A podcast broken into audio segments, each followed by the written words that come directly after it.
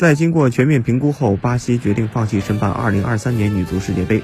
目前申办国只剩下联合申办的澳大利亚和新西兰，以及单独申办的日本、哥伦比亚。巴西足协在官方声明中表示，承办这样的赛事需要承担巨大的责任，一系列因素导致放弃申办。据悉，国际足联在分析了巴西足协递交的申请材料后，认为对于参与这项赛事的第三方公众和个人，巴西政府并没有提供相应的安全保证。按照原计划，国际足联将在本月二十五号公布二零二三年女足世界杯的最终主办国。